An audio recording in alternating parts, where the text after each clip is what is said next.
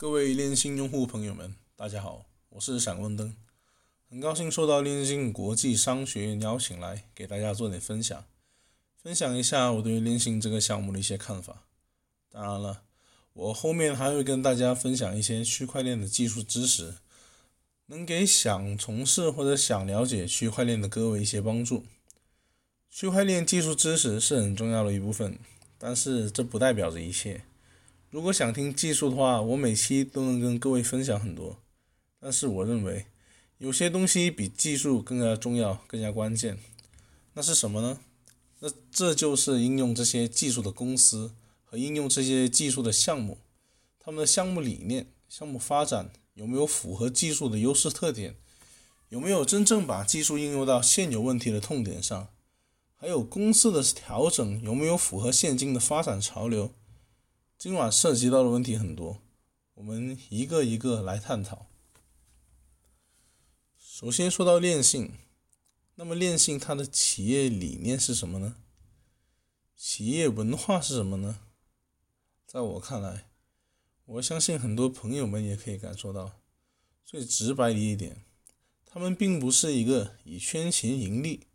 为首要目标的公司，可能有人这么说了，以赚钱盈利为目的也没有错啊。对，这确实是没错，但那不应该是一个公司的理念。当一个公司的理念是赚钱时，那么这家公司对用户来说是不可靠也不可信的。言归正传，沧州科技，也就是开发链信的这一家公司。还是比较以人为本的，即是以用户为其发展的核心。之前陈总给我们的政策分享里面也有提到，有专门安排几十个客服，专门用于解决用户的各种问题。这一点的话，其他不少的大公司也没有能做到。这里又涉及了一个公司的人文关怀和一个社会责任的问题。在链信的 APP 进行一次大更新之后，我上次使用的时候就发现，在进入链信的首页之后，占据了整个首页几乎五分之一的页面，来进行扶贫和扶贫产品的宣传。每次点开链信，最吸引人眼球的，就是页面中央的那个大大的扶贫按钮，这在其他项目里面。都是闻所未闻的新鲜事，每次使用 APP 都能让人感慨一番。而且就在全国疫情严重的当下，电信也紧贴社会，在首页的轮播图上线了全国疫情实时地图，有需要的朋友们也可以关注一下。再者，电信从项目启动到今天。并没有收取任何用户的一分钱，这就和其他区块链的项目有了本质的区别。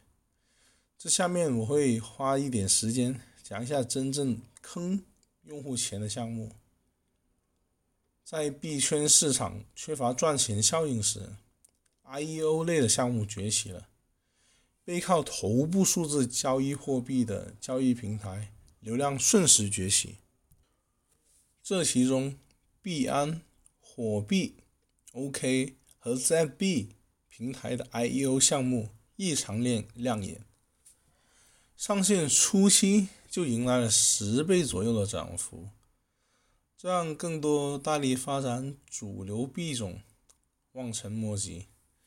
畸形的涨幅，同时也迎来了平台币的各种抢购。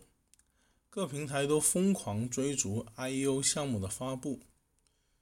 那么，什么是 IEO 呢？IEO 本质上是属于一种新型的融资方式，即由交易所直接提供平台，帮助项目销售其通证，并上线其通证所提供的投资者进行交易。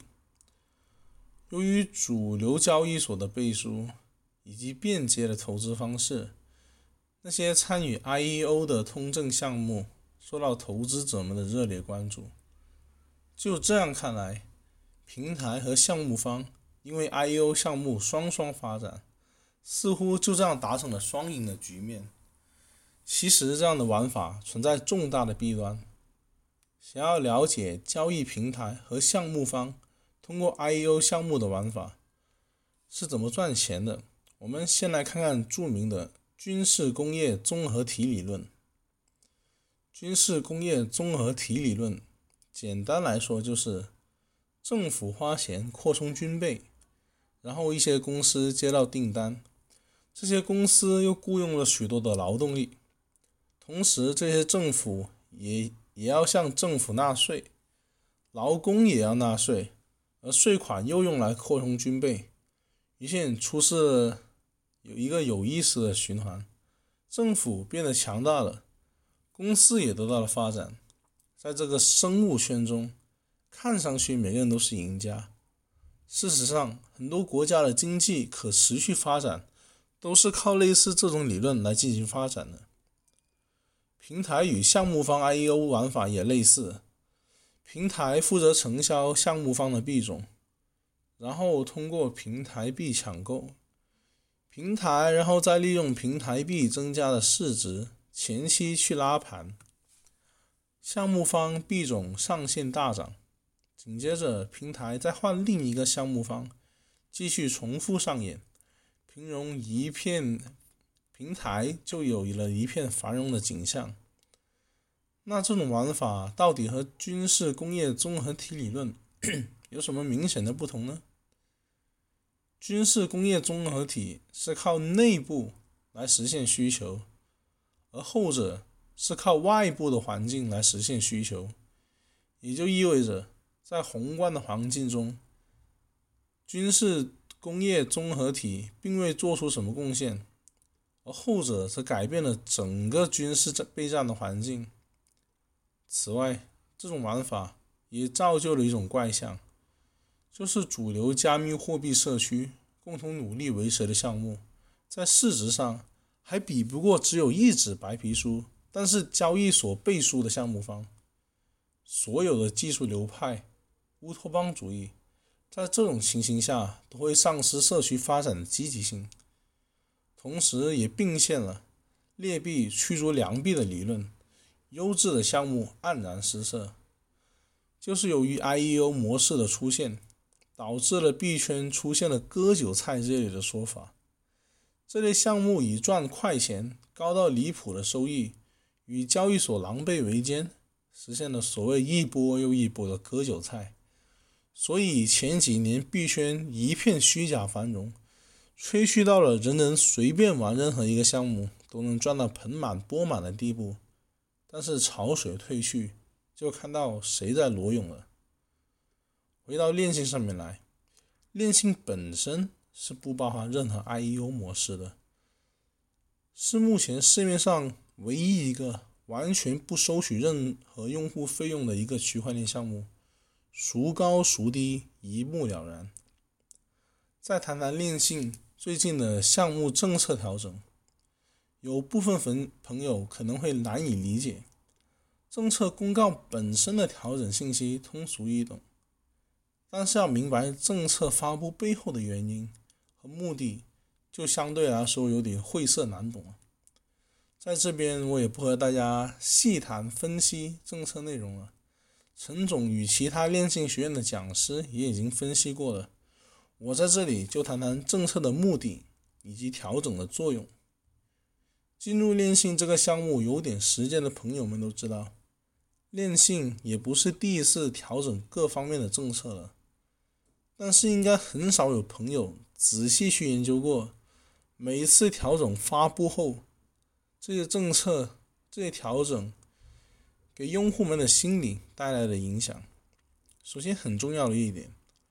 政策发布的原因无非就两大类，哪两大类呢？第一类是链信推出新的板块内容或者新的玩法的时候，发布政策做出相应的调整来配合这些板块的发展。第二类呢是用户们集体出现心理波动，对链性产生怀疑或者迷茫时，注意，这里不是对价格的波动进行调整。而是对用户的心理进行调整，这一方面的话就很细节了，怎么来解释一下呢？价格波动其实对于任何一个项目来说都是正常情况。当然了，恶意砸盘就不列入这一范围了。沧州公司对此也是处变不惊。但是对于少接触这类项目或者是投入较多的用户，见到价格有波动，见到自己的利益受到损害，当然都会对此提出异议和质疑。而这时候发布了政策调整，防止恶意砸盘，当然是调整的一个重要的目的。但是更重要的是什么？是对于用户的情绪的稳定。当用户们足够冷静、足够清醒去面对这一问题时，才更有底气去维护链性，去维护 CCT 的价格。相信链性能带领自己、带领别人。带领整个用户群体走出泥潭，这也是体现了用户以链性，这也体现了链性以用户为主的一个细节的一个折射。这也是我个人比较敬佩沧州科技的一个点。链信这么久以来的一系列调整，经过时间的考验，都明显得到了正反馈的回复。这无论是对于用户，还是对于公司，甚至对于 CCT 价格的维护都十分的重要。链信和用户本身就是一个整体，相辅相成，相互成就。各种政策无异于粘合剂，这就是为什么我们互相称呼为恋性家人的原因。最后再谈谈这一年多以来，链性又干了什么事？未来的发展又如何？就我们所知道的，电信马不停蹄的上线了各类板块，诸如淘客、电商、商家、游戏、外卖、招财猫、QKFL 等等板块。后面不仅会继续上新板块内容，同时也会对现有的板块继续做出升级优化。电信最近着重于打造一个以 CCT 为基础的完整的生态闭环，通过长时间的用户的数量的积累，达到了一定的用户基数，能使每个板块都保持活跃、蓬勃发展上升，也有利于稳定 CCT 的价格。打造一个生态圈是链性可见的发展趋势和雄心壮志。目前。电信与国内几个电商巨头，如京东、淘宝、拼多多等，都有不同程度的合作，还有与其他的外卖公司联手，和链信招财猫，还有全新推出的 QK File，每个用户都能在链信生态圈里面收获颇丰，获得收益。与此同时，链信生态圈也以肉眼可见的速度发展成型规模。但是，这离链性最终的目的还是有一段距离的，但也不是遥不可及的，只是需要每一个用户的共识和通力合作，共同维护链性。链性为我，我为链性。最后，感谢各位的收听，我是讲师闪光灯，我下期会和大家分享区块链技术的起源和发展。我们下期不见不散，谢谢。